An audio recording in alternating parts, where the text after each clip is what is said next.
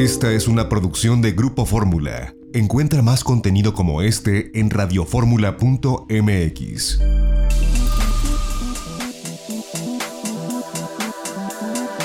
Grupo Fórmula presenta a Mari Carmen Cortés, Marco Antonio Mares y José Yuste. Las tres personalidades más destacadas de la economía, las finanzas y los negocios en Fórmula Financiera.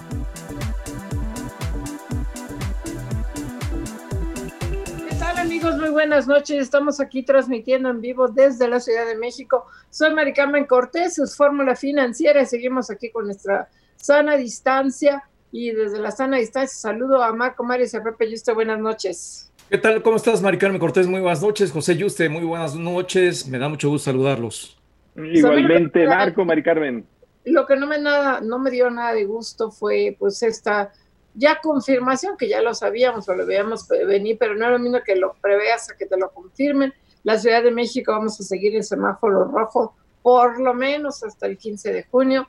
Las escuelas van a abrir por lo menos hasta agosto.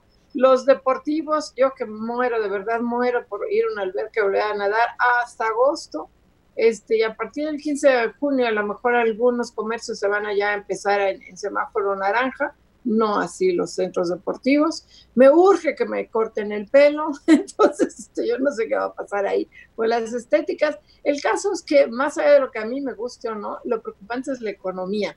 Hoy en la, en la conferencia de prensa que dieron la Asociación de Bancos de México, el equipo directivo que encabeza, encabeza Luis Niño de Rivera, decía que su principal preocupación de la banca es la reactivación de la economía y desafortunadamente no vemos para cuándo porque si bien ya supuestamente los municipios del bienestar, que no se está cumpliendo, ya se estaba reabriendo a partir de este lunes, lo que estamos viendo en la práctica es que muchas empresas, incluso las que en teoría pueden, todavía no reanudan operaciones porque tienen que cumplir con estos protocolos de seguridad sanidad y entonces no tenemos la menor idea realmente de cuándo se va a poder reactivar la economía. La, los analistas encuestados por el Banco de México bajan nuevamente la expectativa a una caída de 7.6%, ligeramente frente a la encuesta anterior. El hecho es que pues el panorama se ve negativo y hoy se confirma que son más de 6.000 los oficiales. Los muertos en la Ciudad de México, o sea que la pandemia psicogusto ya la, ya la dominamos, no, ya se aplanó la curva tampoco. Marco Mares.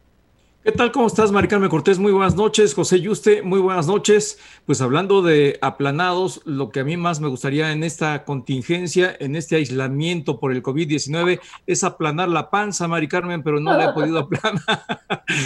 Olvídate de que aplanen la curva. La curva no la están aplanando, Mari Carmen, lo dices muy bien. Están eh, pues realmente desfasados incluso de sus propios eh, pronósticos desafortunadamente, y no solamente eh, es responsabilidad de la autoridad, aquí yo veo que hay mucha negligencia, mucha falta de conciencia de parte de miles de mexicanos que andan en las calles, que no tienen ninguna actividad esencial y andan como si fuera un domingo en Alameda. Lo cierto es que hay mucha falta de conciencia, pero por, una parte, pero por la otra también falta de autoridad, porque hay que decirlo, eh, con eso de que no quieren eh, eh, obligar a nadie y no quieren tener ninguna actitud autoritaria, lo cierto es que se les ha pasado la mano de relajamiento y mucha gente está siendo pues muy negligente y está siendo muy inconsciente. Y por otra parte, eh, coincido contigo, Mari Carmen, aunque yo veo eh, de parte del mensaje de los banqueros algo muy positivo. Creo que ellos han sido muy propositivos, muy reactivos. Eh, como dirían los comentaristas de fútbol, la midieron, la bajaron y la chutaron. fue así como previeron que venía una oleada de impago entre los cuentavientes y extendieron este, estas facilidades para el diferimiento de los pagos y hoy están anunciando cifras que pues han llevado a una colocación de eh, este tipo de plazos y deferimientos ah, de varios millones, casi eh, 8 millones de personas han sido beneficiadas. Imagínate que toda esa cantidad de personas, eh, si no hubieran sido atendidas, estuvieran ahorita en cartera vencida. Creo que fue, ha sido una red de protección muy efectiva. Fue eh, de los banqueros, no fue de la autoridad oficial, aunque a últimas fechas hemos visto cómo desde el sector oficial han querido colgarse la medallita, pero no, fue de los banqueros, hay que recordarlo. Y una nota que acaba de salir y está calientita, la acaba de dar a conocer el secretario de Turismo, eh, Miguel Torruco, regresan los fines de semana largos, finalmente se impuso la cruda realidad, autorizó el presidente Andrés Manuel López Obrador que se reanuden estos fines largos de semana, generan una derrama de 38.400 millones de pesos, una ocupación hotelera eh, que sube entre 7 y 8 puntos, más de 2 millones de turistas van a hoteles y 5 millones visitan pueblos mágicos, sin duda en una contingencia como la que estamos viviendo ahora, pues más que nunca son indispensables estos puentes largos. Pepe y usted, ¿cómo estás? Muy buenas noches. Hola Marco Mares, Mari Carmen Cortés, ¿qué tal? Muy buenas noches. Desde luego, pues varias notas ya, ustedes ya narraban parte de estas notas del día que estuvo muy nutrido. Eh, a ver, solo en la mañana, ¿qué ha pasado con el sector energético? Porque ahí sí, el presidente fue fuerte hoy, y sí dice, bueno, no voy a nacionalizar, pero la verdad es que en los hechos pues les ha dado golpes a la inversión privada, no nacionaliza, pero ya no va a crecer la inversión privada. Sin embargo, hoy pues hubo una, un dulcecito a los, eh, a los proyectos energéticos, a los 23 proyectos de energía renovable, los que generan electricidad a través de agua y, de sol. Y bueno, pues a estos 23 se les va a seguir permitiendo hacer pruebas, es decir, seguir en la marcha, como diciendo, te vamos a permitir tú ya que estás andando, a que, a que realmente termines estas, pero la señal es la misma, la señal sigue siendo la misma, sigue siendo de que no van a permitir más o nuevas inversiones privadas Así que bueno, hoy, hoy con este tema energético, con, con este run run que había de que se iba a nacionalizar o que se iba ya a impedir importación de gasolina, en fin, todo lo que sabemos. Y lo otro, lo de fines de semana largo, pues vaya cambio que está haciendo la cuarta transformación. Creo que ahí era el propio presidente al que no le gustaba, era López Obrador a quien no le gustaba los fines de semana largos, decía que eso que era, que, que había que hacer las fechas como eran en el calendario normal, las fechas cívicas, y la verdad es que esto ha funcionado siempre. Y hay que decirlo, Miguel Torruco, el secretario de Turismo, la verdad es que fue como, no, no fue un enfrentamiento, pero sí dijo todo el tiempo que él sí estaba a favor de los fines de semana largos. Qué bueno, una, una, una, una buena porque lo que se viene para el turismo es una crisis inimaginable. Ahora, el éxito de, primero habría que ver si realmente está de acuerdo López Obrador. Se anunció en la conferencia de prensa con Hugo López Gatel, o sea, tiene la bendición del subsecretario de salud del Todopoderoso que decide todo en este país. Habrá que ver si mañana el observador nos sale con los fines de semana históricos o, qué va a pasar. Pero la esperanza, Mari Carmen, fines de semana de la esperanza. Dependían mucho del ciclo escolar. De, ahora no te nadie, nadie hoy día sabe qué va a pasar con el próximo ciclo escolar, ni la SEP. ¿Cuándo inicia? ¿Primero de agosto? ¿El 10 de agosto? ¿El 15 de agosto? No, no hay calendario escolar. Y una de las razones por las que no hay calendario escolar es porque ya por lo pronto la Ciudad de México ya dijeron que caput, ya los niños ya que se den por avanzados, aprobados y todo como, como en Puebla, no sé en el resto del país, pero los niños no van a regresar a clases. Si regresan en agosto será en el próximo ciclo escolar. Entonces, muchos de los ciclos escolares, de los, para que tengan éxito los fines de semana largo, dependen de los de los de las este, de los ciclos de la escuela y de que los padres estén todos trabajando y de que no haya un rebrote y de que nos animemos a viajar. Creo que efectivamente el turismo que se va a reactivar es el nacional, como lo decía el sí, pero carretera creo que lo dices bien, Mari Carmen, depende mucho de la reactivación económica en general, de la reanudación del ciclo escolar. Sin embargo, no deja de ser una buena noticia en la medida en que han eh, estado hablando de que esto se suspendía y ahora se reanuda, independientemente de cómo se acomoden las cosas, que yo creo que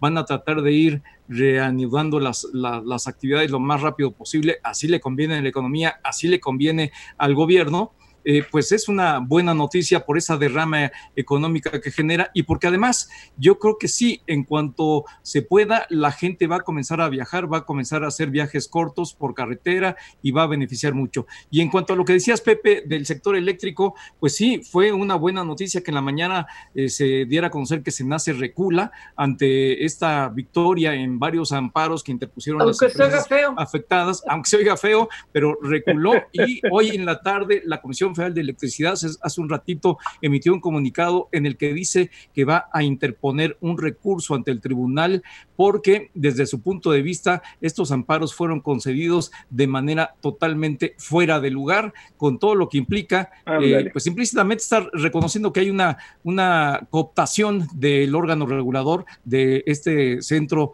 Nacional de Control de Electricidad. Ay, qué cosa. Bueno, pues por lo pronto, en cuanto a los fines de semana largos, la verdad es que sí, ya, ya está aprobado por el presidente. Dice incluso textualmente el secretario de Turismo, Miguel Torruco, el presidente me autorizó dar a conocer que para detonar el turismo interno es fundamental que permanezcan los fines de semana largos. O sea, ya está autorizado por el presidente. Y es que lo que se viene es, es impresionante. A ver, de aquí a que se levante el turismo van a pasar por lo menos unos tres años. Esto no va a estar nada fácil porque en la, en la epidemia vamos a mantener todavía por lo menos un año más, eh, de aquí a que se levanta y que, que viene, la verdad es que va a ser un golpazo para el sector turístico con muchos, pues lamentablemente vienen quiebras en, en mucha buena parte del sector hotelero. Pero bueno, y, imagino que van a tratar de salvar también el buen fin, que va a ser en noviembre, que era uno, de los, ¿no? uno de los que se había terminado. Vamos a ver qué pasa ahí. Vamos a un corte, no se vaya.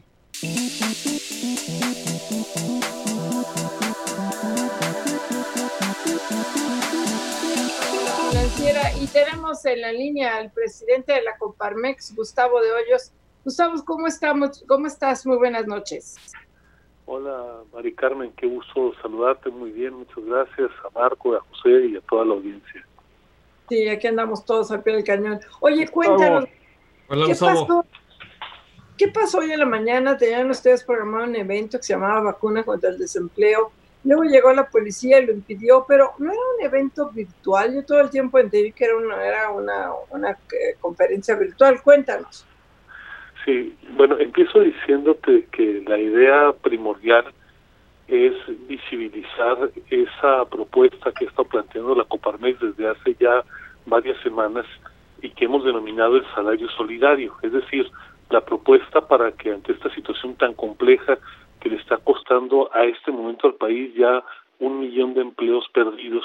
Eh, no nos quedemos paralizados, sino que al igual que está ocurriendo en otros países, con la concurrencia de nuevo los empresarios, la buena voluntad de los trabajadores y la aportación de recursos por parte del gobierno federal, eh, podamos eh, frenar esta dinámica de pérdida acelerada del empleo.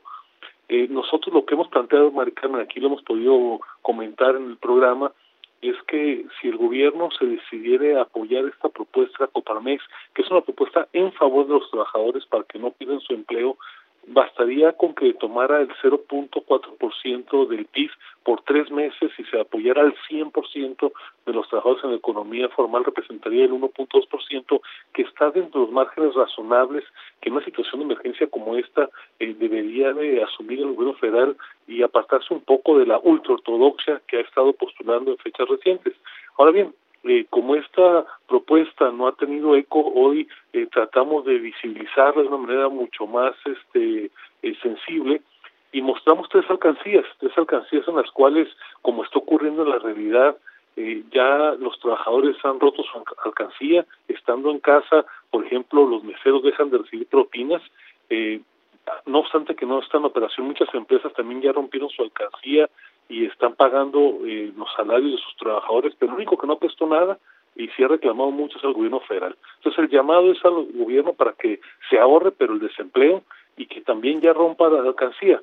Eh, lo que ocurrió en la mañana, María Carmen, es que habíamos previsto llevar a cabo esto en el momento de la revolución y sin embargo tuvimos un contratiempo porque las fuerzas de seguridad este pues nos negaron el derecho de expresión, era una situación que se iban a colocar estas alcancías, se iba a hacer, digamos, una develación de las mismas y en 10 minutos se iban a retirar. Sin embargo, pues nos dijeron que estaba prohibido tomarle fotos al monumento, a la revolución, cosas por el estilo, y por prudencia, pues decidimos este, llevar a cabo esta activación en otro lugar, en otro lugar este, que ya habíamos definido, una empresa privada, ahí se llevó y son las eh, imágenes que están ahora circulando en las redes sociales. A final de cuentas, lo importante, lo trascendente, es ese llamado gobierno federal. Cada día cuenta, se están perdiendo no cientos, sino ya eh, miles de empleos cada día y por eso nos parece que esta situación, si no se asume a cabalidad, va a tener un costo irremediable y irreversible para el país. Claro, Gustavo, ¿cómo estás? Te saluda Marco Antonio Mares. Muy buenas noches. Hola, buenas noches, Marco Antonio. Muy bien, muchas gracias. Gracias. Eh, Gustavo, ustedes han insistido mucho en este salario solidario y es un salario que, como tú nos lo acabas de narrar, busca proteger a los trabajadores del sector formal. Esto en cantidades, ¿cuánto representa? Nos decías que el gobierno tendría que destinar el 0.4% del PIB por tres meses, pero ¿a cuántas personas estarían apoyando? ¿Cuál es el número y qué tipo de características o qué tipo de empleos o niveles salariales serían los que se están protegiendo? Sí, Marco, fíjate eh, qué revelador el dato que te les voy a compartir. Cuando empezamos a hablar de este tema hace algunas semanas, el planteamiento de la Coparmex era apoyar al 100% de las personas que están en la economía formal, a los trabajadores. Hablamos entonces de 20.6 millones. Hoy, cuando estábamos eh, preparando este anuncio, tuvimos que ajustarnos a la baja, no porque el programa en sí cambie, sino porque ya nada más quedan 19.9 millones. Es decir, la falta de atención de una propuesta como esta y otros que se han presentado por el Consejo Empresarial ya nos han significado que tengamos esta pérdida, vamos, insospechadamente abrupta en, en, el número de empleos, pero además cuando revisamos la parte que tiene que ver con el cierre de empresas, que obviamente trae como consecuencia de la pérdida de empleos, también vemos que se han perdido 19.667 registros patronales en este periodo en el Seguro Social, eh, algo que desde luego es inusitadamente grave. Ahora, respondiendo de fondo a tu pregunta, lo, que hicimos en la propuesta es plantear que se apoyara al 100% los trabajadores que están en la economía formal. Esa sería, digamos, la mejor hipótesis que podría eh, atenderse por gobierno y desde luego que la planteamos de manera progresiva, es decir, los trabajadores que están entre uno y tres salarios mínimos, que dicho sea de paso representan el 70% de los trabajadores en la economía formal, ellos seguirían recibiendo el 100% de su remuneración con una aportación concurrente, 50% la empresa, 50% eh, el gobierno federal. Y de ahí hicimos un cálculo progresivo para que en la medida que se trata de trabajadores con un nivel mayor de remuneración, incluso hicimos la corrida hasta 17 salarios mínimos, eh, tuvieran una aportación menor por parte del gobierno, eh, sustancial por parte de la empresa y también los trabajadores, como de hecho ya esto ocurre en la práctica, sacrificar una parte de su ingreso. Es decir, es una propuesta que se concentra en lo esencial en los trabajadores de más bajos ingresos y que sobre todo tiende a proteger a estos y a proteger que se mantengan sus trabajos. Déjame darte un dato. Podría parecer que este 0.4% eh, que representa algo así como 95 mil millones de pesos por mes, es una cantidad muy elevada y de hecho lo es. Eh, sería eh, impensable si no fuera porque tiene un propósito mayor que es preservar los empleos en una situación de emergencia como esta, pero hay que decirlo con claridad, eh, es una medida justa porque por sí solos estos trabajadores y sus patrones le aportan cerca del 7% del PIB por concepto de ICR, es decir, con lo que pagan estos trabajadores y los patrones cada año solamente por concepto de ICR es el 7%. Yo creo que en una situación de emergencia, este grupo que tradicionalmente no recibe ningún tipo de apoyo público, que no es beneficiario de los programas sociales, en esta circunstancia un grupo vulnerable y claro que es de justicia que también se les considere ahora que están en la circunstancia de poder perder su empleo, sobre todo cuando los trabajos que más están perdiendo son justamente estos, los trabajos en los cuales eh, se paga de uno a tres salarios mínimos.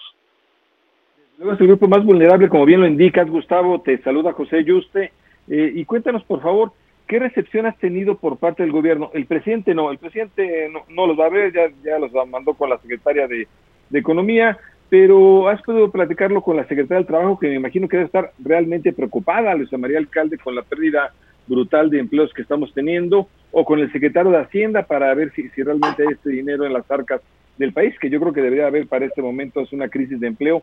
¿Has, has platicado con ellos, Gustavo?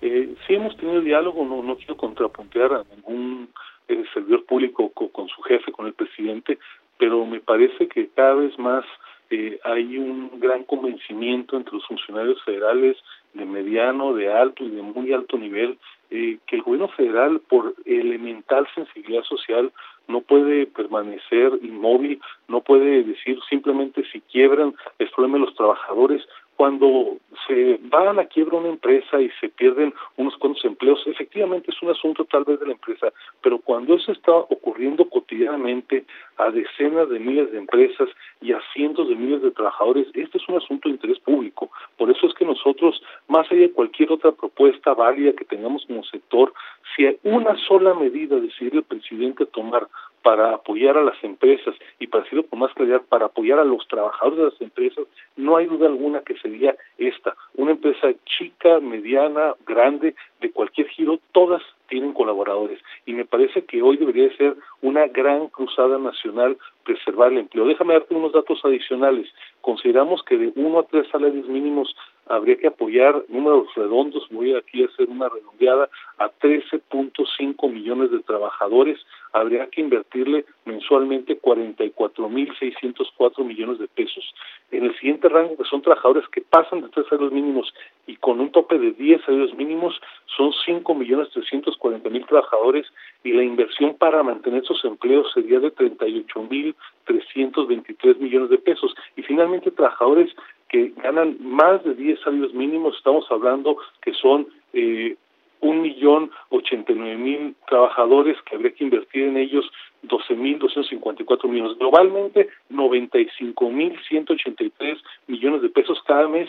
Si el propósito del gobierno fuera apoyar al cien por ciento de esos trabajadores y déjame insistir de nueva cuenta es el grupo de ingreso que normalmente no tiene ningún apoyo del gobierno federal. Hoy son un grupo vulnerable en la medida que su trabajo está en riesgo. Oye, pues te queremos agradecer mucho, Gustavo Díaz, presidente de la Coparmex. Ojalá esta iniciativa, la que nosotros apoyamos, el salario solidario, pueda prosperar. Desafortunadamente, creo que de muy poco sirve reunirse con el resto de gabinetes y el presidente no está de acuerdo. A lo mejor la realidad termina por doblegar, pero por lo pronto no sé. La realidad, desafortunadamente, Mari Carmen, son cientos de miles que van a ser millones de empleos, eh, millones de personas que han perdido y van a perder más el ingreso familiar. Ojalá que más allá de posiciones ideológicas el presidente se decida actuar y lo decida cuanto antes. Pues ojalá. Pues agradecemos muchísimo. Gracias. Gracias. gracias. Gracias a los tres. Saludos a la audiencia. Este, oye, rápidamente te dieron cortito regresando. Lo del SENACE, ¿ya vieron el tweet que publicó que va a impugnar los amparos y que se mantiene el acuerdo? Vamos sí, lo que comentaba yo hace un ratito. Sí, o sea, no, no hay que cantar victoria. Vamos a, un corte. Regresamos aquí a Fórmula Financiera y tenemos en la línea a, a Braulio Arzuaga. Él es el presidente del CENET del Consejo Nacional Empresarial Turístico. Braulio, ¿cómo estás? Muy buenas noches. Hola, Mari Carmen, buenas noches, espero que estés bien. Gracias, sí, afortunadamente en la sana distancia, aburrida, desesperada y preocupada que vamos a regresar no sé cuándo a la actividad, pero cuéntanos, hoy se da a conocer ahorita en la conferencia de prensa vespertina por parte del secretario de Turismo que se reanudan los puentes largos, que de hecho el primero que iba, se iba a ver afectado iba a ser el del Buen Fin, porque ya después iban a ser los del año próximo, pero el buen fin que iba a ser del 13 al 16 se mantendrá. Es una noticia que ayudará parcialmente o no ayudará a Braulio, el que ya no se, no se esté pensando en puentes históricos, sino en mantener estos fines de semana largos. Mira, Maricarmen, yo, yo creo que es, es, es una, una noticia buena dentro de la noticia terrible en la que estamos, que es pues lo perdido en el, en el sector, ¿no? Como tú sabes, nosotros hemos en el CENET eh, presentado un estudio en el que solamente de mayo, junio y julio estamos estimando que se pierdan 500 mil millones de pesos en el sector, ¿no? Eh, también presentamos un estudio recientemente en donde pues decimos que la recuperación de este año será eh, en diciembre solamente hasta el 55% y estimamos un, un impacto pues, de cuatro puntos porcentuales al, al PIB, ¿no? Entonces, pues sí es una noticia buena, ¿no? Hay que ir ganando esas pequeñas batallas que se habían perdido. Sin embargo, pues bueno, yo creo que lo que hoy eh, nos debe de, de, llegar el foco pues es la complicación que estamos viendo día a día para poder reactivar esta industria que es tan importante para México. Braulio, ¿cómo estás? Te saluda Marco Antonio Mares. Muy buenas noches. Hola Marco, buenas noches. Eh, Braulio, nos dices que estas cifras que nos acabas de señalar son verdaderamente de preocupación. Eh, se perderían 500 mil millones de pesos de mayo a julio y la recuperación eh, a diciembre podría alcanzar cuando mucho el 55%. ¿Esto qué implica en cuanto a ocupación, en cuanto a, no sé si quiebras, en cuanto a los daños directos al sector hotelero? Mira, eh, nada más una, una, una corrección, es marzo, abril y mayo la, la, la, la cifra que di de los 500 mil millones. Los cuatro puntos porcentuales sobre el, prácticamente el 50% del PIB que se estaría perdiendo es derivado a que vemos una recuperación muy, muy lenta en todo el año, ¿no? Eh, no nada más es nosotros, sino que esto como ha sido una, una afectación mundial, pues obviamente eh, pues eh, la, la, la, la, afectación eh, y la recuperación de estos mercados va a ser complicada. Nosotros estimamos que primero se active la parte nacional y después la parte internacional, por lo que va a ser difícil tener ahora algunos vuelos este, llenos ¿no? Eh, de, de, la parte internacional. Entonces, sí es, sí es una cifra fuerte, no es una cifra en donde se podría estar perdiendo lo que ya veníamos nosotros diciendo de un millón, un millón doscientos empleos en este país. Y, y por eso, si me, me permites, Marco, pues ayer creo que tuvimos una reunión bien interesante eh, con el con la CONAGO, con había 18 gobernadores y había 32 secretarios eh, de turismo estatal, estatales, en donde propusimos esta alianza nacional emergente por el turismo, ¿no? Para tratar de, de, alinear todas estas eh, industrias que conforman pues la industria turística y tratar de, de, de, poder salir de lo antes lo antes posible de esto no ya sabemos que eh, pues esta industria es un motor para la economía, hay inversiones, genera empleo y genera desarrollo, sobre todo desarrollo eh, regional y lo más importante entonces es reactivar de una forma eh, rápida, eh, bien estudiada, pues todo el sector. Desde luego, Braulio, te saluda José Yuste, ¿cómo estás, Braulio? Hola, Pepe, buenas noches. Buenas noches. Oye, cuéntanos, por favor, en términos de, posibles quiebras del sector turístico, de los hoteleros, ¿cuántos podríamos ver lamentablemente ante esta enorme crisis? Y lo otro, en el acuerdo que están pidiendo ustedes, ¿qué podría traer el acuerdo nacional? Mira, la, la, la parte, o sea, lo que nosotros tratamos de hacer es, sumar voluntades, ¿no? Y los compromisos de todos los sectores, como yo te decía, y de todos los actores de, de esta actividad. Eh, sin duda nosotros como industria hemos sido los más afectados, somos los primeros que hemos sido afectados ¿no? de todas las industrias y seguramente seremos los últimos en salir. Todavía no concluye esto, es, eh, eh, eh digo yo, la, la, crisis sanitaria, debemos de, trabajar unidos para, pues, para evitar estos rebrotes y esto nos da mucha incertidumbre de cuándo será la reapertura para los diferentes estados. ¿no? Déjame darte un ejemplo. Hoy por hoy en la Ciudad de México eh, las, las actividades que se han nombrado como ya esenciales, que son las nuevas actividades, que son la construcción, la minería, las autopartes, esas no traen un flujo de turistas o un flujo de, de, personas a hacer negocios en la Ciudad de México. Entonces, poco podrá traer eh, de beneficio a los hoteles, a los restaurantes. ¿Qué te quiero decir? Hoy el juego se llama volumen. Tenemos que encontrar cuáles son esas actividades pues que tienen un impacto positivo para las diferentes eh, regiones, ¿no? Cada región en México, cada estado, cada destino, pues tiene sus particularidades y, y tendremos que encontrar esas.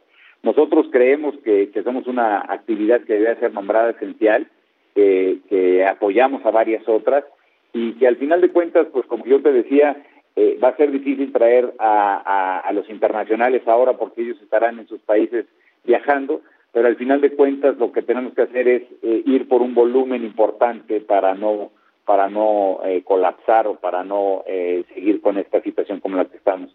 La pregunta que me decías de qué tan qué tanto afectado están las industrias, pues sí, las perdón, las empresas, pues sí, hay muchas empresas en, en, en la, parte aérea, ¿no? En, en, la industria de aviación, pues que ya sabemos que han pasado, digamos, eh, tragos amargos eh, no es ajeno para la hotelería. La hotelería, acuérdense que la tenemos cerrada hace dos meses con costos pues este fijos altos y con deuda en nuestros balances. Los restaurantes que son pues digamos de empresarios más eh, eh, que no son cadenas y demás, pues también están sufriendo y hay muchos que están cerrados. Las agencias de viaje, los parques acuáticos que también son parte del CENET y los parques de diversión están cerrados. Pues esto es una un, deterioro tremendo para muchas de las empresas que, estamos en este negocio.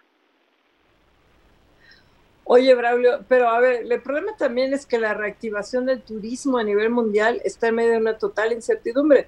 Como que cada quien está matando a las pulgas a su antojo, ¿no? En Italia ya abrieron eh, sin restricciones, tengo entendido. España y, Francia te obligan a estar en cuarentena, Japón no nos deja viajar a nosotros los mexicanos, Estados Unidos y Canadá se mantienen cerrados hasta el 20 de junio y además México, la Ciudad de México, mientras esté en semáforo rojo, por lo menos de aquí al, al 15 de junio, porque no tenemos claridad bien a bien cuándo vamos a reabrir aquí en la Ciudad de México, pues qué turista es el que va a venir a la Ciudad de México, se va a atrever a tomar, meterse un avión si no sabe si se va a contagiar o no, porque no hacemos pruebas, porque no nada.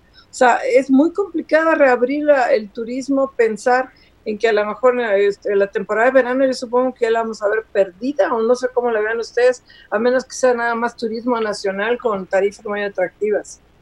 Sí, la, la temporada de verano eh, internacional no habrá o habrá mínimo, ¿no? No, no creo que, vaya a haber mucho flujo y se hará con la parte nacional si es que pues se abren los destinos y no hay rebrotes, etcétera. Si decías que que en Europa pues han algunos países han echado marcha atrás y han tenido que regresar a la cuarentena, etcétera. También tocamos un punto importante, ¿no? Que son las pruebas que se están haciendo.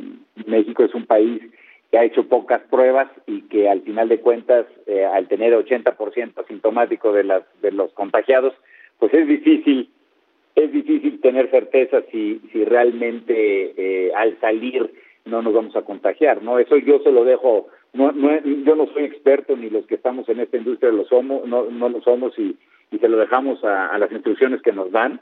Eh, nosotros hemos colaborado para hacer los protocolos, ¿no? Y los hemos eh, hecho, digamos, de manera internacional, global, sin no creado en silos, ¿no? Porque al final de cuentas un americano, un extranjero, de donde sea, pues él querrá viajar a donde tengan los protocolos de su país o los protocolos de su región, ¿no? Entonces, hemos trabajado en eso. Hoy se presentó eh, por parte del secretario Torruco y por parte del subsecretario Gatel. Creo que esos están bien armados. Sin duda será un aprendizaje para nosotros, ¿no? Porque esto es un documento vivo que habrá que ir, pues, aprendiendo y, capacitando a nuestra gente y, al final de cuentas, pues nosotros estamos eh, contentos, entre comillas, en que ya se pueda pensar en, la apertura, pero estamos conscientes de que pues puede haber rebrotes y que habrá que estar pues eh, muy, muy eh, atentos a que no se convierta esto en un problema mayor, ¿no? Claro, Braulio, ¿dirías que el sector hotelero está listo, está preparado para la reactivación? Sí, en el sector hotelero yo creo que, que como te había dicho, o sea, hay una unidad interesante en donde varias asociaciones han estado trabajando de la mano eh, para poder tomar estos protocolos, escribirlos y, y, y, poderlos, eh, digamos, que rebotar con, con, con Sectur y con Salud.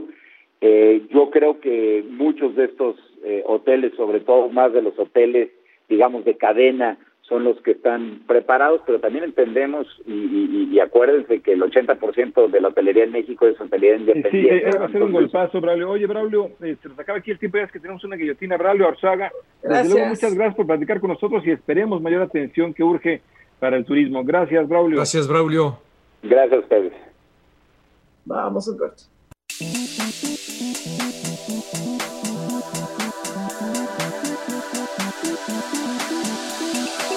Fórmula Financiera y tenemos en la línea a Raúl Martínez Solares, director general de Fibra Educa. ¿Cómo estás, Raúl? Muy buenas noches. Hola, Mari Carmen. Buenas noches a ti y al auditorio. Oye, a ver, cuéntanos cómo les ha ido, porque con todas las escuelas cerradas, con toda la incertidumbre, con todo el temor que hay, les ha ido qué mal, supongo. No, fíjate que la fibra tiene una enorme ventaja y es que desde su creación contempló distintos escenarios y estableció una serie de mecanismos que garantizan y le dan mucha certeza a los ingresos que la fibra tiene eh, correspondientes a las rentas de los inmuebles educativos que, renta. Entonces, en ese sentido, eh, hemos recibido las rentas eh, sin ninguna afectación. En el primer trimestre así lo hicimos y por eso pudimos reportar al mercado los resultados favorables y pagar la distribución completa como estaba prevista.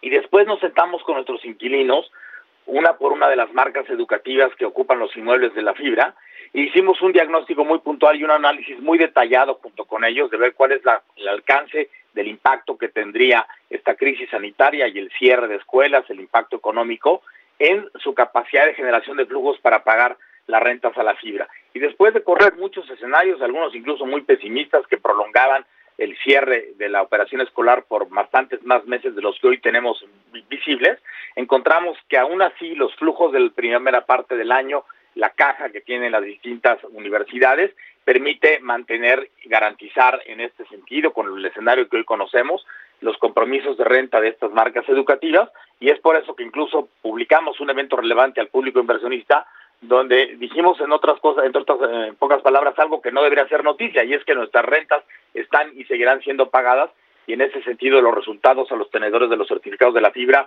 permanecen con la misma visión de crecimiento y de sostenimiento que teníamos antes de esta emergencia sanitaria. Raúl Martínez Soleres, ¿cómo estás? Me da gusto saludarte, te saluda Marco Antonio Mares, muy buenas noches. Hola Marco, buenas noches, como siempre un placer platicar contigo. Gracias, Raúl. Lo que llama la atención es el contraste con otras fibras que tengo entendido que están en serios problemas, sobre todo aquellas que están relacionadas con la actividad de las plazas comerciales y están teniendo dificultades con el pago de las rentas. Eh, lo que tú nos estás eh, diciendo es que ustedes tienen eh, garantizado este flujo. ¿Por cuánto tiempo tienen ustedes garantizado este flujo de liquidez? Porque eso es muy importante. Hoy, cuando hay incertidumbre de cuánto tiempo más va a durar esta inactividad y que no se tiene eh, muy claro el horizonte, eso es importante. Y por la otra, eh, los dividendos, hay fibras que incluso pues no están pagando dividendos. En, en el caso de Fibra Educa, ¿qué está ocurriendo?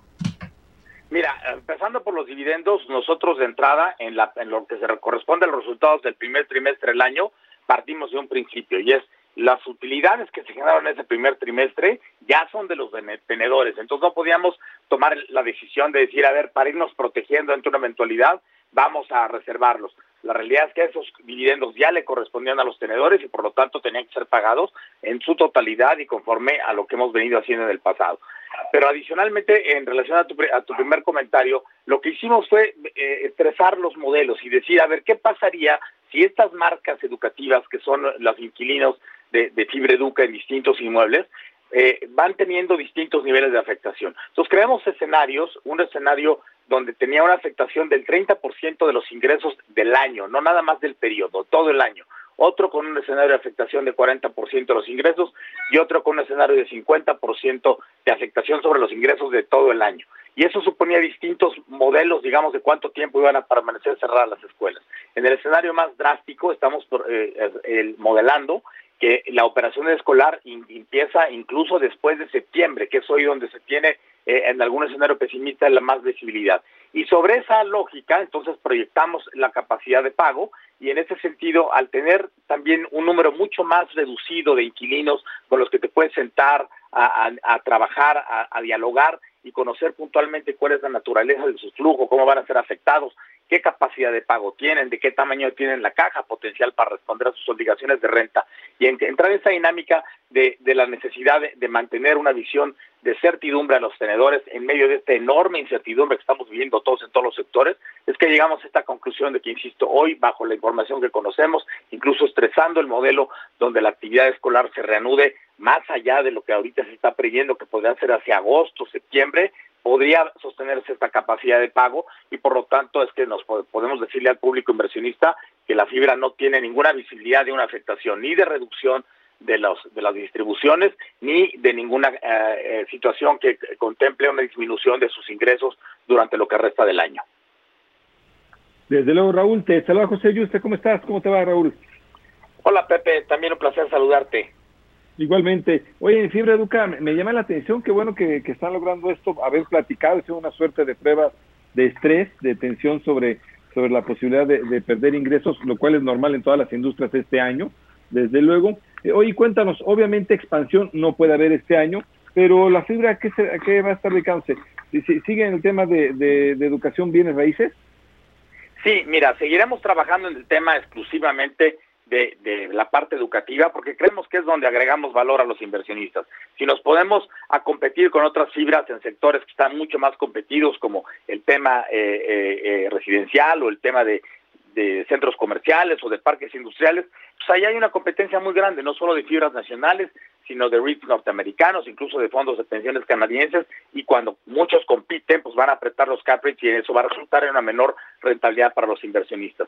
Pero aún así, déjame decirte que sí estamos previendo en este entorno, estamos identificando oportunidades que se están dando adicionales a las que ya traíamos en medio de este entorno tan complejo. ¿Por qué? Porque es natural que en un entorno tan volátil, tan de incertidumbre, habrá y hay jugadores que en el sector educativo están empezando a vender y están empezando a vender eh, eh, instituciones y los inmuebles aparejados que en condiciones normales probablemente no habrían vendido o no habrían salido a vender a precios que resultaran más atractivos. Entonces, eh, creemos que en este entorno tan complicado, hay una gran tentación de algunas empresas, digamos, a acostarnos en el piso en posición fetal a llorar y esperar a que la situación se remedie y luego empezar a ver qué hacemos. Nosotros creemos que en entornos tan complicados y tan inciertos como estos hay que trabajar sabiendo que hay que administrar el riesgo que tenemos enfrente, modelando escenarios eh, probabilísticos para entender qué es lo que podemos enfrentar en el futuro inmediato y las consecuencias económicas que este país va a enfrentar en los siguientes tres, cuatro o hasta cinco años pero sí tener y mantener esta visión de crecimiento y es en ese sentido que estamos trabajando para seguir cerrando oportunidades en este año, para seguir aumentando el ADR de la fibra y en ese sentido seguir administrando la capacidad de otorgarle más recursos producto de las distribuciones al público inversionista que ha confiado en el certificado de la fibra. Ahora, hay una gran polémica en muchas escuelas porque, bueno, están cerradas la mayor parte de las escuelas desde mediados de marzo y ahora es marzo, abril, mayo, junio, julio, agosto, este, a lo mejor en agosto reanudan, pero en estos meses en que los niños están tomando clases virtuales o los jóvenes, porque son todos los niveles, las escuelas siguen pagando rentas, como es el caso de ustedes, siguen pagando maestros, siguen teniendo gastos fijos y muchas eh, se niegan a bajar las colegiaturas, que es una demanda generalizada y aquí lo que sí se puede dar, que se dio en, se ha dado en otras épocas de recesión, es una baja en la matrícula escolar y cierre de escuelas.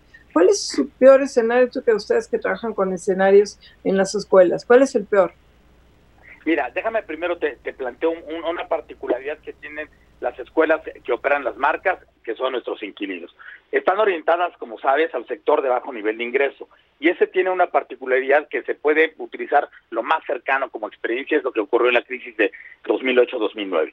En ese momento lo que ocurrió es que al haber una recesión donde muchas personas perdieron el empleo, en muchas universidades privadas las familias no tuvieron para pagar las colegiaturas. Pero se produce un efecto muy en cascada, donde las universidades más caras hay familias que no pueden pagar y no pueden mover a sus hijos hacia la educación pública porque esta tiene ciclos de admisión muy establecidos y mecanismos, digamos, de revalidación que son más complejos y en ese sentido o pierden todo un año y pierden muchas de las materias que ya cursaron o se mueven a un nivel más abajo de colegiatura de la universidad privada. Y eso ocurre.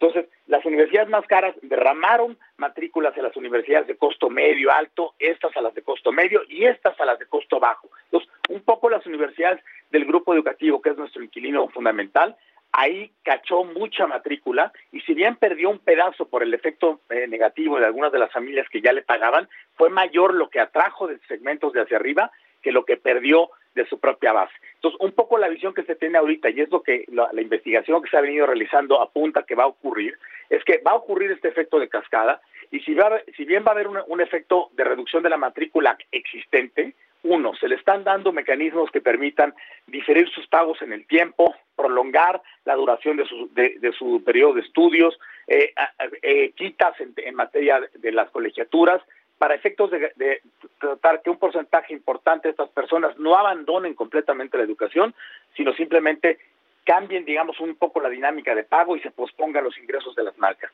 Pero adicionalmente sí cachar parte de esta derrama en cascada que se va a provocar de parte de universidades más caras hacia los niveles de menor nivel de costo, porque muchas familias les está quedando claro que incluso en entornos tan inciertos es fundamental que los jóvenes no pierdan la capacidad y la posibilidad de acceder a estudios superiores que les permitan a su vez en el futuro buscar empleos mejor remunerados y más estables incluso en condiciones de incertidumbre como las que hoy vivimos.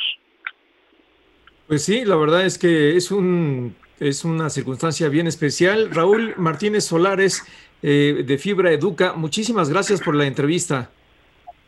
Al contrario, gracias a ustedes por la oportunidad y, otra vez reafirmarles que en medio de esa incertidumbre, que sabemos que esta recuperación económica no va a ser cuestión de un año, sino probablemente de tres o cuatro años, que el Producto Interno Bruto alcance los mismos niveles que teníamos al cierre 2019, pues hay que Nos agarra la guillotina, Raúl.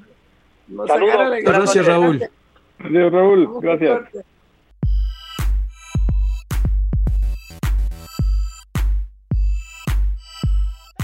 Muy buenas noches. Saludamos al auditorio de Telefórmula que se incorpora a partir de este momento con nosotros y nos ven a través del canal 157 de Sky, 121 de Easy, 153 de Mega Cable 354 de Dish, 161 de Total Play y a través de las carreras locales aquí en la República Mexicana. Y en Estados Unidos, bienvenidos, nos ven a través de Xfinity Latino, Latino View y Dish Latino. Muchísimas gracias. Soy Maricarmen Cortés en la segunda hora de Fórmula Financiera y seguimos aquí transmitiendo desde la sana distancia vía Zoom. Marco Mares, Pepe Yuste, muy buenas noches. ¿Qué tal? ¿Cómo estás, Maricarmen Cortés? Muy buenas noches. José Yuste, muy buenas noches. Hola, Marco, Maricarmen. Entre las notas del día de hoy está esta que se acaba de dar, que está fresquecita, que se anunció en la, en la conferencia nocturna de eh, Hugo López Gatel, el subsecretario, junto con el secretario de Turismo, nos, este, Miguel Torruco, dan a conocer que se regresan los puentes largos. Acuérdense que el presidente López Obrador los quería desaparecer para que todos fueran en la fecha en la que se celebraban. Entonces, el primer puente que iba a ser sacrificado iba a ser el del Buen Fin que ya el buen fin se va a hacer el 16, del 13 al 16 de noviembre, es aprovechar el puente largo, pero el viernes 20 de noviembre, pues, pues, este, ya no se iba a celebrar el Día de la Revolución, que era lo que pretendía López Obrador, entonces aparentemente ya aceptó, habrá, habrá que ver que mañana en la mañanera lo confirme, y ha entrevistado sobre este tema el presidente del Consejo Nacional Empresarial Turístico, decía que sí, que sí es una buena noticia que podría ayudar, pero en realidad la problemática del sector requiere un apoyo a fondo que ese sí, no hay nada de apoyo para ninguna empresa. Y nos reitera que de marzo a junio se van a perder 550 mil millones de pesos en el sector turístico y el gobierno no hace absolutamente nada al respecto. Bueno, retoma los puentes largos. Marco Madres, muy buenas noches. ¿Qué tal? ¿Cómo estás, Mari Carmen Cortés? Muy buenas noches. José Yuste, muy buenas noches te iba a preguntar, Mari Carmen, ¿y por qué no creerle al secretario de Turismo, Miguel Torruco? Pero tienes toda la razón. Hemos visto que lo que dice un secretario al día siguiente lo puede desmentir el presidente de la República y efectivamente habrá que esperar a ver si mañana realmente lo ratifica el presidente Andrés Manuel López Obrador. Hoy Miguel Torruco está dando a conocer que se, eh, pues, se conservan estos puentes largos porque hay una explicación económica que la ha dado desde el principio el propio Torruco y que ahora solamente la ratifica, no es nuevo.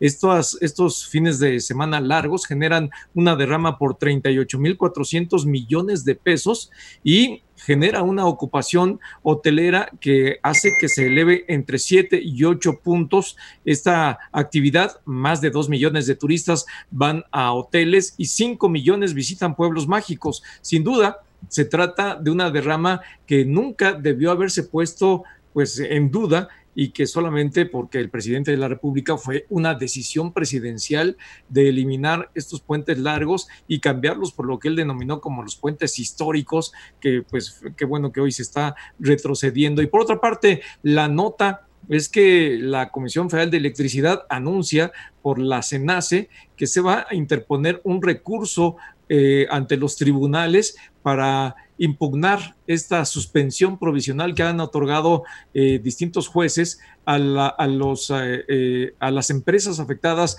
por la ley NALE. seguramente eh, eh, van a tratar de impugnarlo por la vía legal, pero por lo pronto van ganando la batalla las empresas eléctricas afectadas por este acuerdo, este acuerdo de confiabilidad. Pepe Yuste, ¿cómo estás? Muy buenas noches.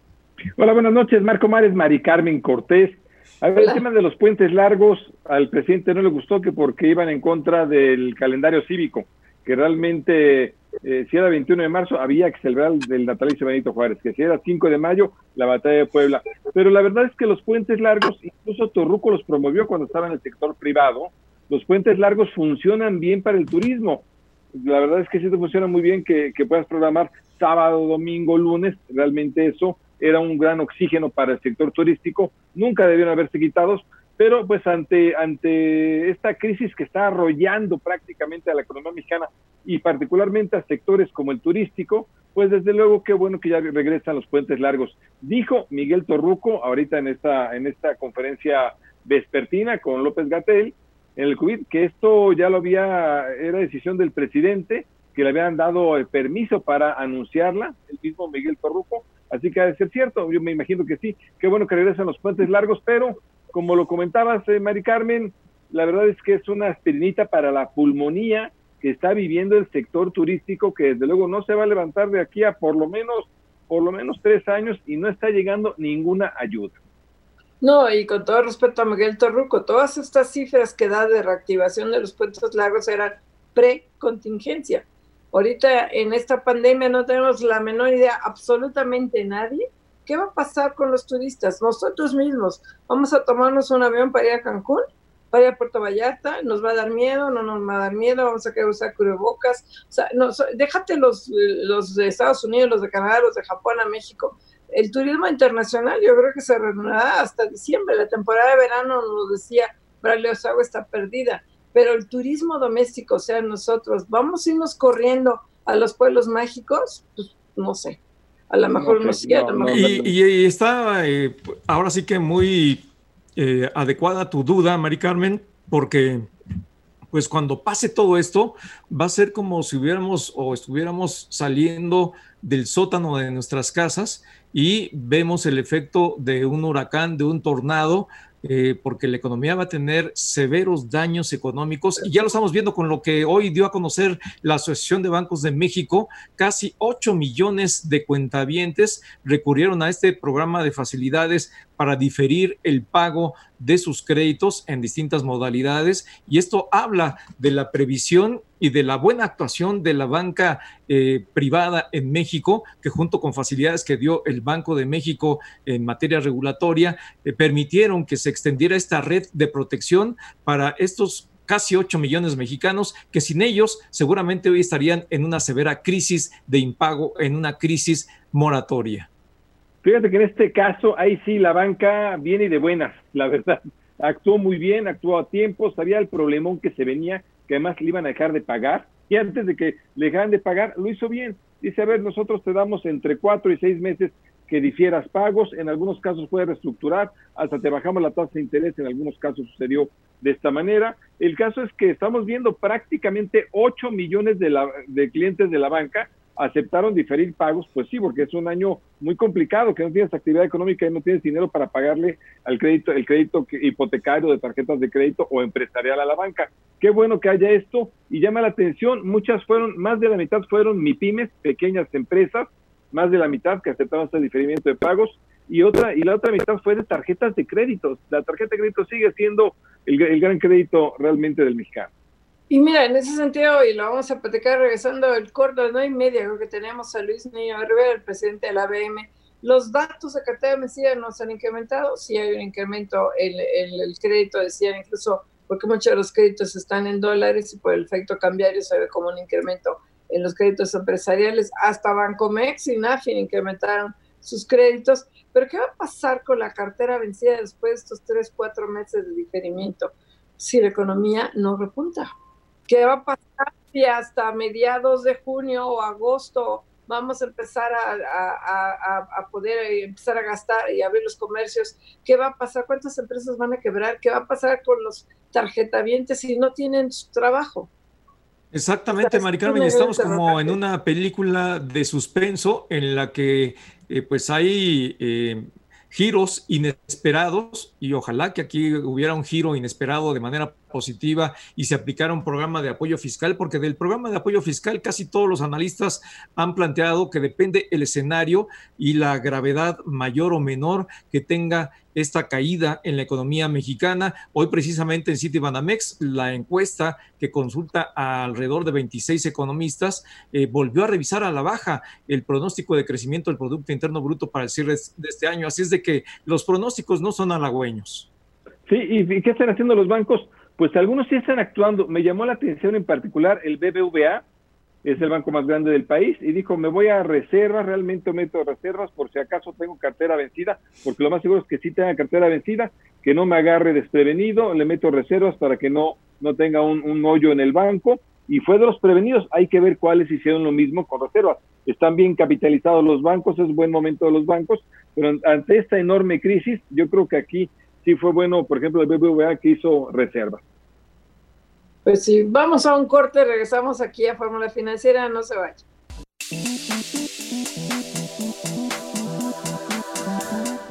Regresamos aquí a Fórmula Financiera y tenemos en la línea a Luis Osorio. Él es el presidente, el joven presidente de la Canaero, la Casa Pues hasta ahorita joven sí te lo acepto y director, al menos director general, todavía no llevo a presidente. Director general de la Canaero. Oye, a ver, cuéntanos, Luis. Eh, ya se están pues empezando a tratar de reactivar los vuelos, todavía no muchos, todavía una gran incertidumbre. Aeroméxico ayer daba a conocer sus lineamientos de seguridad, que imagino que todas las aerolíneas lo están haciendo, en que los pasajeros todos tenemos que usar cubrebocas y yo y si no llegas al avión con cubrebocas te lo van a dar, te lo van a enjaretar y va a ser obligatorio. Cuéntanos qué medidas están tomando ustedes en la Canaero. Ya se empezaron o están la expectativa era reanudar a partir del primero de junio y ahorita con eso de que seguimos en semáforo, semáforo rojo, ¿Qué están haciendo? ¿Qué están esperando ustedes? Pues mira, antes que nada, Maricarmen, muy buenas noches, gusto en saludarlos, este Pepe Marco igualmente. Eh, pues mira, el sector sigue trabajando eh, en todas estas medidas, como bien lo mencionas. Eh, nada más, siempre vale la, pena hacer el comentario de que para nosotros es la crisis más aguda que ha vivido en la historia la aviación y esto pues, nos ha llevado a remontar uno de los retos eh, sin precedentes en el sector. Las afectaciones han sido muy grandes y eh, estamos, eh, sin embargo, estamos trabajando, como bien lo dices, ante una operación que ha caído casi el 100%. Estamos con el 85% de la flota en tierra y con caídas casi del 90 en las operaciones diarias que tienen los aeropuertos del país. Entonces, esto nos, nos, ha llevado a estar en un trabajo muy cercano con la autoridad con nuestra autoridad rectora, que es la SCT, en específico con la Agencia Federal de, Aviación Civil de recién creación, que estamos, estamos viendo todos estos protocolos y estos los empezamos a trabajar incluso desde marzo. Eh, la realidad es que ahorita hemos ido aumentando algunos de ellos y como bien lo mencionas, tenemos la parte de, las, eh, de los cubrebocas que se están usando, tenemos también una sanitización eh, o una limpieza profunda que se hace de todas las aeronaves en los cambios de, en los cambios de turno y tenemos la ventaja como país de tener una, una de las flotas más jóvenes.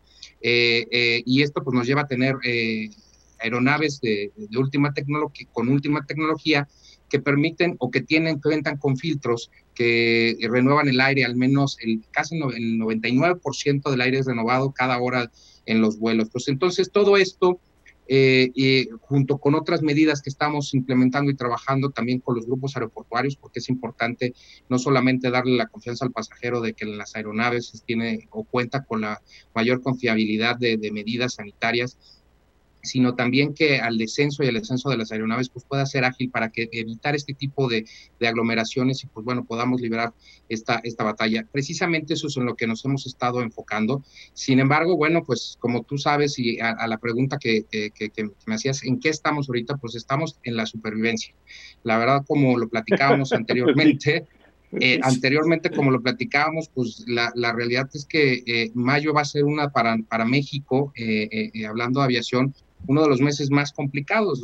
Hay que recordar que venimos de, meses atrás, eh, o de al menos un mes, dos meses de retraso con países o la parte europea o incluso Norteamérica, eh, Estados Unidos, Canadá, y eh, esto, pues bueno, nos lleva ahorita a estar en una de las situaciones más graves.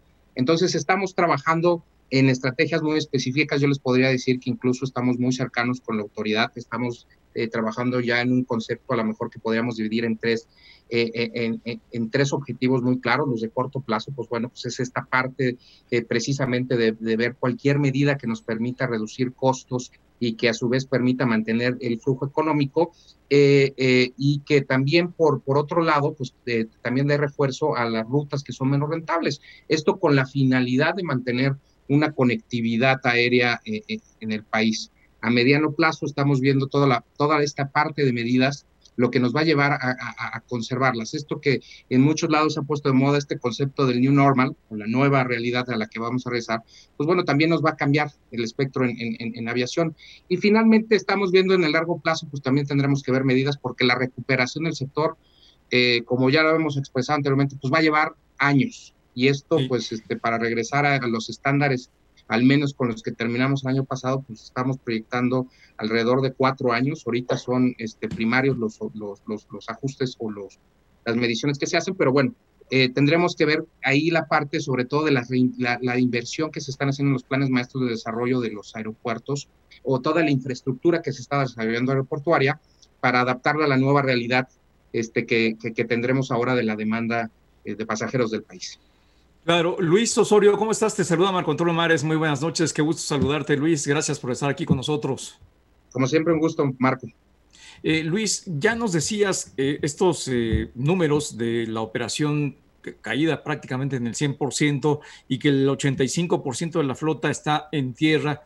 Esto en términos económicos y financieros para las aerolíneas, ¿Qué implica? ¿Hay alguna de las aerolíneas que pudiera estar en riesgo de quiebra? ¿Habrá necesidad de que el gobierno mexicano extienda un programa de apoyo específico para la industria aérea nacional, como se ha visto que ocurre en otros países?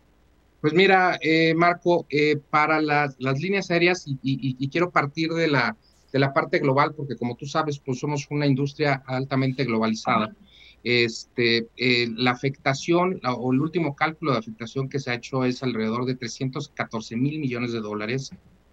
Tenemos cancelación, alrededor de 4.5 millones de cancelaciones, o sea, eh, hemos tenido caídas verticales en la, en la operación, eh, alrededor de, de del casi el 50% de las flotas, un poco, un poco abajo de esto, pero casi, casi ese porcentaje del 50% está con cero operaciones en el mundo y entonces ya se empiezan a ver escenarios de quiebra en algunas de las aerolíneas, que estos, pues bueno, se tenían previstos a lo mejor para los finales, inicios, finales de mayo, inicios de junio, y ahora ya se, o sea, ya se empezaron a dar desde, desde mediados. Aquí todavía no hemos llegado eh, a, una quiebra en alguna de nuestras empresas nacionales. Sin embargo, bueno, pues el panorama no es este, nada alentador. Tenemos cálculos por pérdidas alrededor de 6.400 millones de dólares, este, cifras sin precedentes que hemos tenido eh, y como ya les comentaba, pues con caídas en la, en la, en la operación este, de casi del 90%. Pero una, un, punto en el que estamos trabajando, además de esta, de esta afectación, es cómo vamos a cómo vamos a regresar. Y uno de los factores después de la, de, la contingencia, el reto más grande que vamos a tener es eh, precisamente la confianza al pasajero.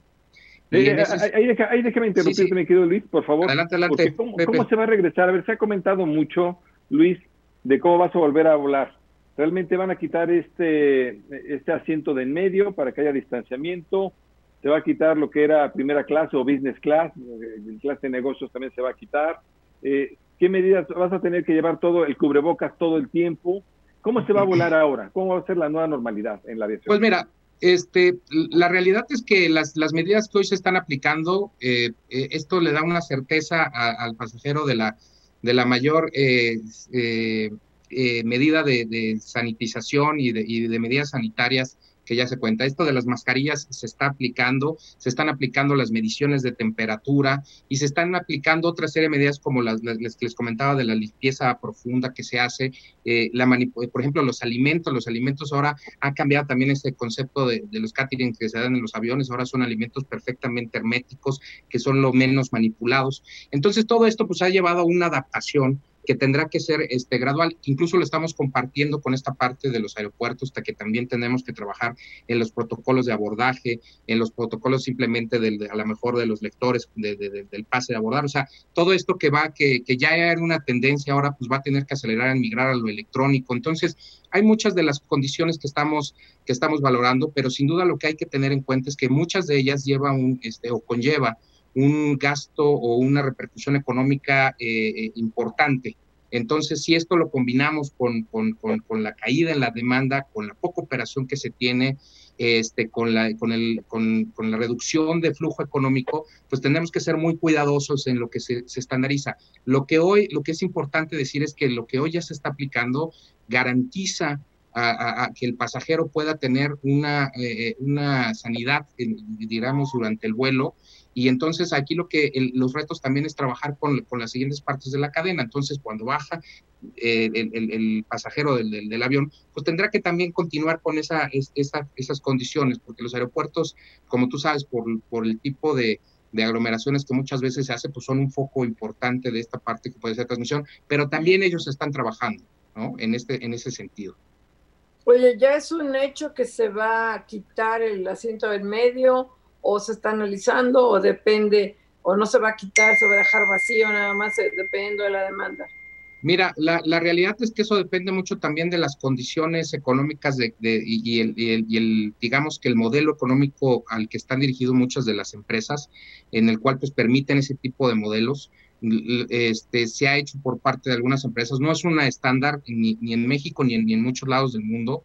Entonces sí se está valorando, la misma YATA lo ha expresado que son, son medidas que, que se han explorado, pero que eh, en algún momento, pues bueno, tendrán que, que verse en, en, en, el plazo de la duración, que eso es lo que les comentaba, ¿no?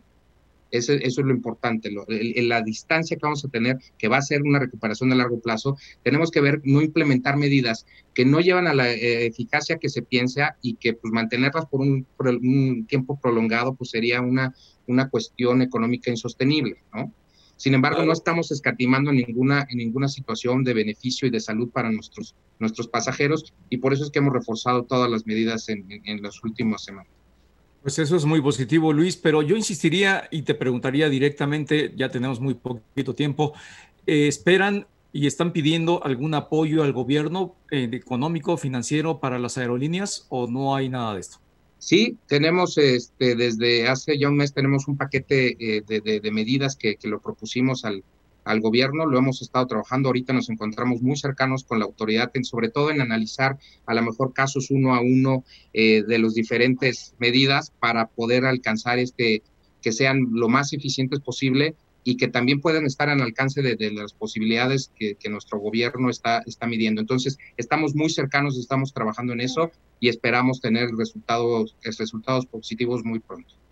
Pues agradecerte, agradecerte mucho, Luis Osorio, eh, director, director de la Canaero, de la Cámara Nacional de la Industria de la Aviación. Gracias, Luis. Mari Carmen, Marco y Pepe, muy buenas noches y gusto en saludarlos nuevamente, como siempre. Gracias, gracias. Gracias. gracias. Vamos a un corte, regresamos.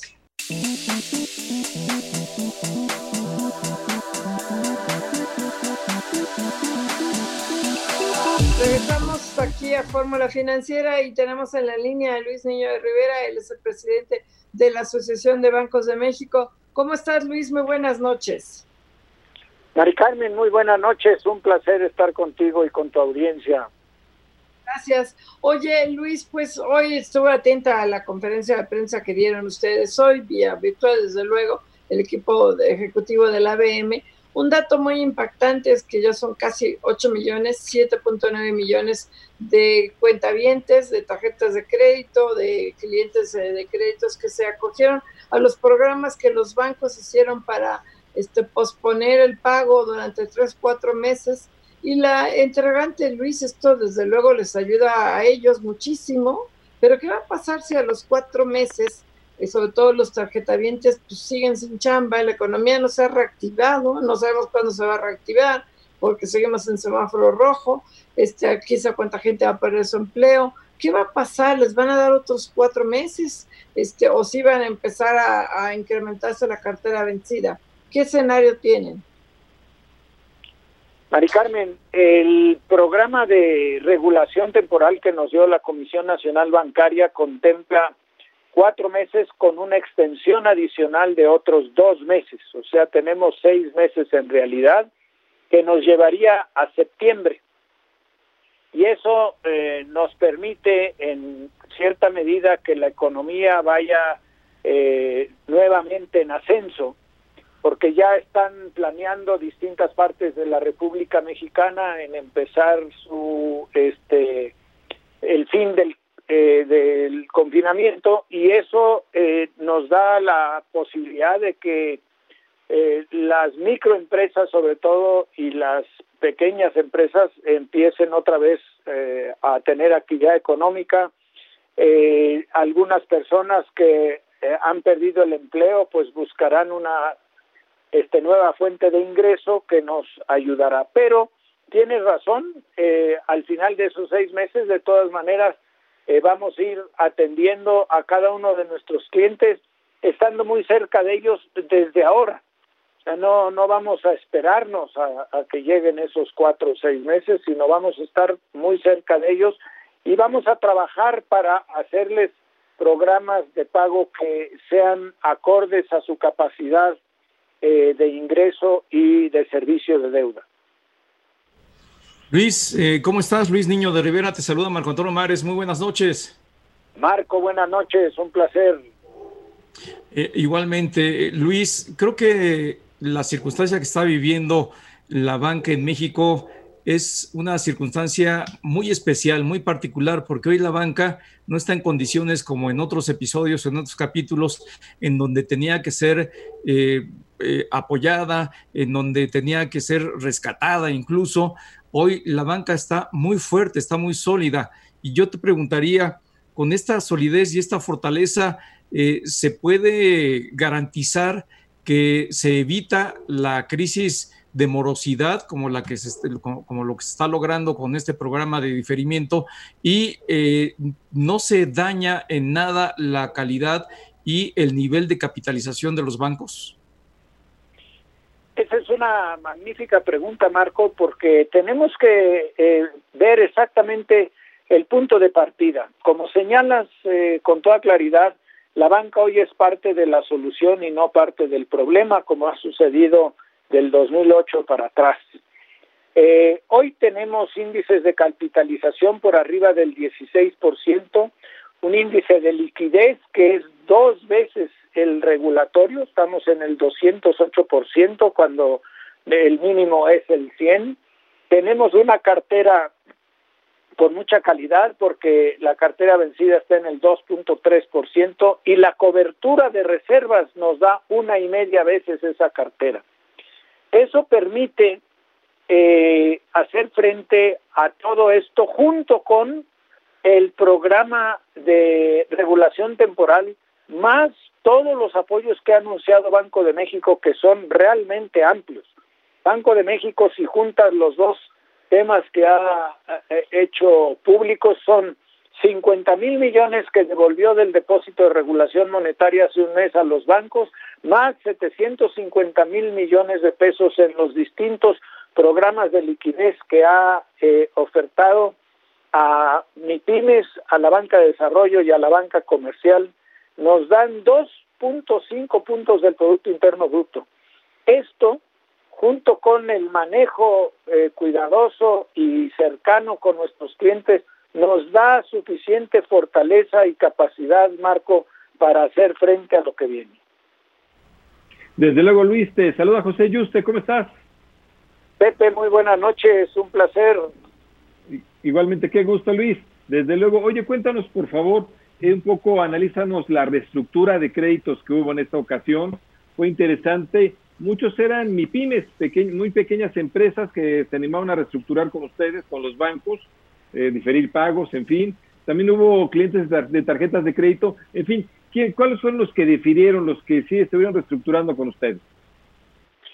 Sí, mira, eh, como señalaba Mari Carmen, eh, son casi 8 millones de créditos los que tenemos en el programa de diferimiento, que son cuatro meses de pagos de capital e intereses que estamos difiriendo. con la posibilidad de extender los otros dos más. De esos casi 8 millones de créditos, tenemos 3.2 millones de MIPIMES y de personas físicas con actividad empresarial, que es una porción relevante de nuestros clientes en esos sectores, y hay 2.7 millones de tarjetas de crédito. Y quiero señalarles que hay 19 millones de tarjetas de crédito activas en el mercado, sin embargo, 10 millones de esas se usan como medio de pago y no como fuente de crédito, y solo 9 millones tienen eh, financiamiento asociado al uso de la tarjeta, porque así lo deciden los tarjetavientes. Eso quiere decir que el 30% de los eh, eh, acreditados que tienen el uso del crédito que ofrece la tarjeta están apegándose a este programa. Pero también hay una parte muy importante en crédito al consumo, que son 1.8 millones de personas, de los cuales un millón son créditos de nómina, 600 mil créditos personales y 200 mil créditos automotrices. Y el último renglón son 281 mil hipotecas que están metidas en esto. Entonces, la gama es amplia de eh, créditos que tenemos con diferimiento y que es un apoyo directo a la liquidez de las personas y de las empresas. Así es, Luis, y a lo mejor eh, sería bueno recalcar que esta red de protección que extendió eh, la banca, eh, muy probablemente, perdón, va Mari Carmen, adelante Mari Carmen. a lo mejor, a lo mejor este hubiera llevado a una crisis de impago muy severa, una crisis de morosidad, pero yo te preguntaría hacia adelante, porque si viene todavía la parte eh, de la situación económica que se va a complicar, ¿qué proyectan que va a ocurrir en cuanto a eh, los, los eh, cuentavientes bancarios? Pues mira, no, no a todo mundo le está afectando ni le va a afectar de la misma manera. Claramente hay industrias que ya tienen un impacto severo, por ejemplo, la aviación, la hotelería, los restaurantes, los servicios turísticos, eso sí tienen un impacto un número no menor de MIPIMES que no han podido salir a, reactivar su negocio y personas que se han quedado sin empleo. Pero por otro lado, hay industrias que, que tienen un porvenir muy favorable, particularmente aquellas ligadas con el TEMEC. Ya estamos viendo que la industria automotriz norteamericana está pidiendo que México reabra sus fábricas en ese sector para poder estar a tiempo en calidad y cantidad eh, dentro de la cadena productiva de Norteamérica. Pero también el campo, México es el principal este, proveedor de productos agropecuarios a Estados Unidos. Por lo tanto, eh, la cadena productiva de, del campo, eh, también a través de créditos con FIRA, estamos trabajando para apoyarlos con capital de trabajo y que puedan eh, cumplir con su misión exportadora. Entonces estamos midiendo zona por zona, industria por industria, cliente por cliente, qué es lo que va a suceder y cómo lo vamos a ir manejando, Marco. Oye, eh, Luis, y lo que también me llamó la atención en la conferencia de hoy es que se da a conocer que Nacional Financiera y Bancomex incrementaron sus créditos. Qué bueno que ya se esté reactivando ahí con Carlos Noriega al frente, porque estaba muy pasmada la banca de desarrollo. Sí, mira, tenemos varios programas, Mari Carmen, que son muy favorables. Uno de ellos es el que ya conocen ustedes, ese creció 38%, pero estamos trabajando con gobiernos estatales en 25 entidades. Eh, la iniciativa privada de esas localidades, más eh, la banca de desarrollo para apoyar a las MIPIMES que están divididas en esencia en dos. Aquellas que forman parte de la cadena productiva de empresas más grandes en distintos estados de la República y aquellas que tienen una actividad independiente. Y para ambos tenemos eh, apoyo. Eh, y lo hacemos junto con la CAINTRA, las cámaras eh, locales, porque sus asociados nos permiten un acercamiento más rápido y más efectivo. Por otro lado, estamos trabajando con FIRA y con Financiera Nacional de Desarrollo. Eh, Pero la guillotina ya nos agarró, Y antes de que les, corten las manos a ustedes, yo me despido. Buenas noches.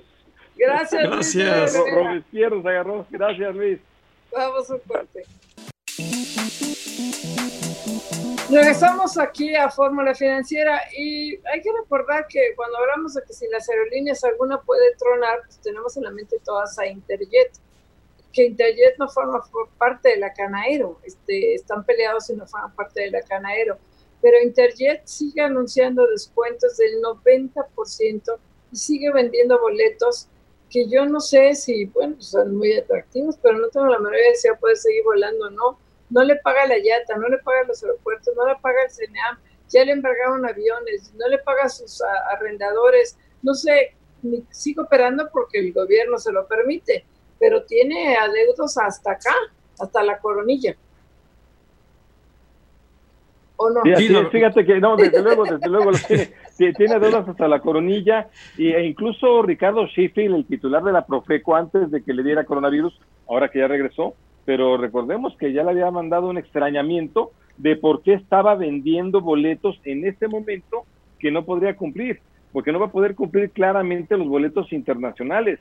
Ella no está, al no estar en la YATA, no está haciendo este intercambio en, vuelos de código compartido con otras aerolíneas internacionales, entonces tiene problemas. Internet tiene fuertes problemas y ahí la verdad este, no sabemos qué va a suceder.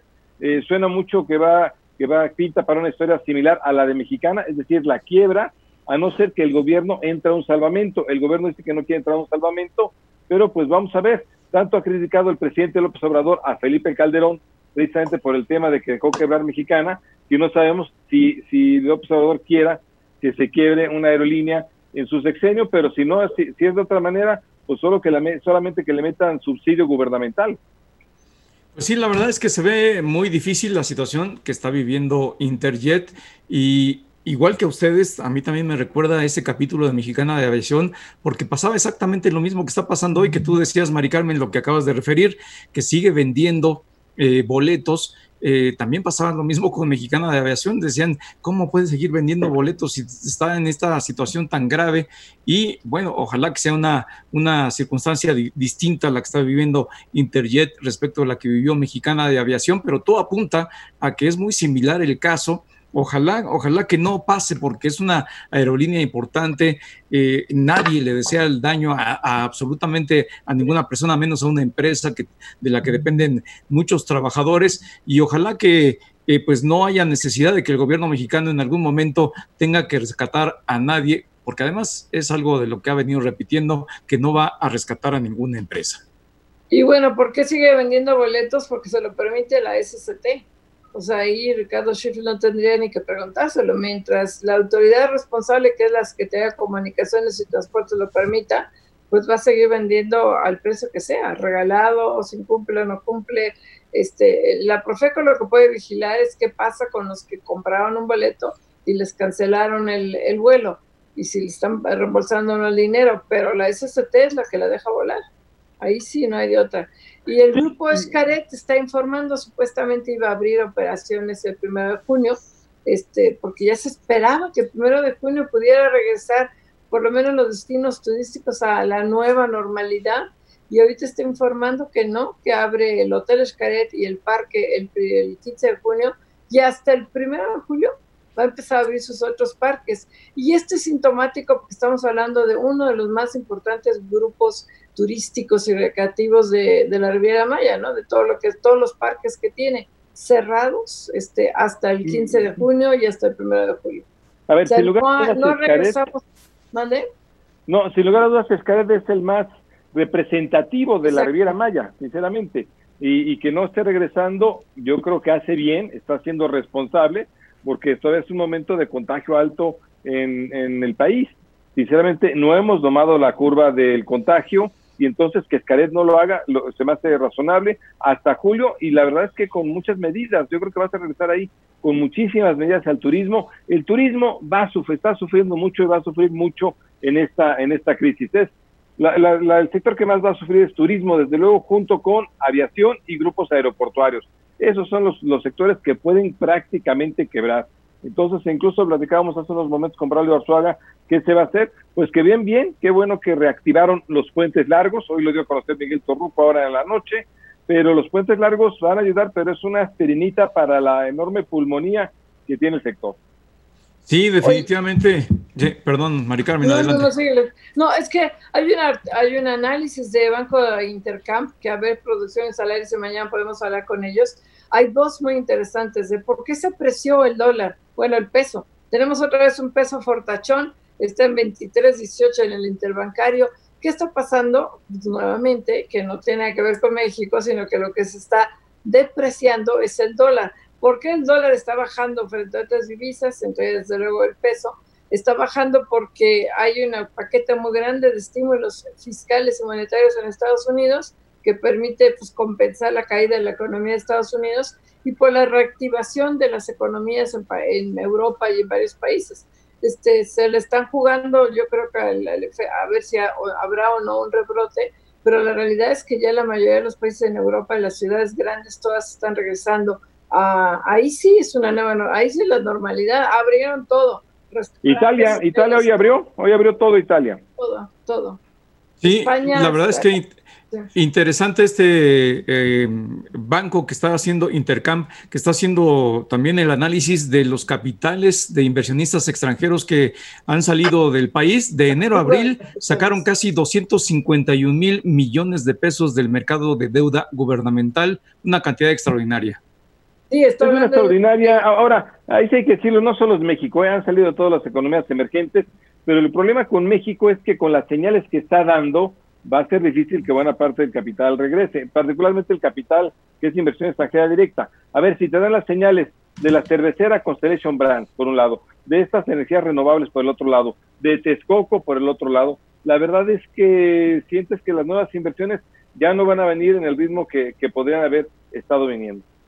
Oye, y en la Ciudad de México lo que anunció también Claudio Sheinbaum de este regreso con el semáforo y en función de cómo van a estar la, eh, este, los hospitales, porque lo dijo muy claro, si la curva este, pero los que regresan y hay mucha gente muy contenta, a mí la verdad me es intramuscular porque yo no bebo cerveza, es que se va a volver a permitir la producción de cerveza a partir del primero de junio pues a, mí, a mí la cerveza por la vía intramuscular también la acepto, Maricar.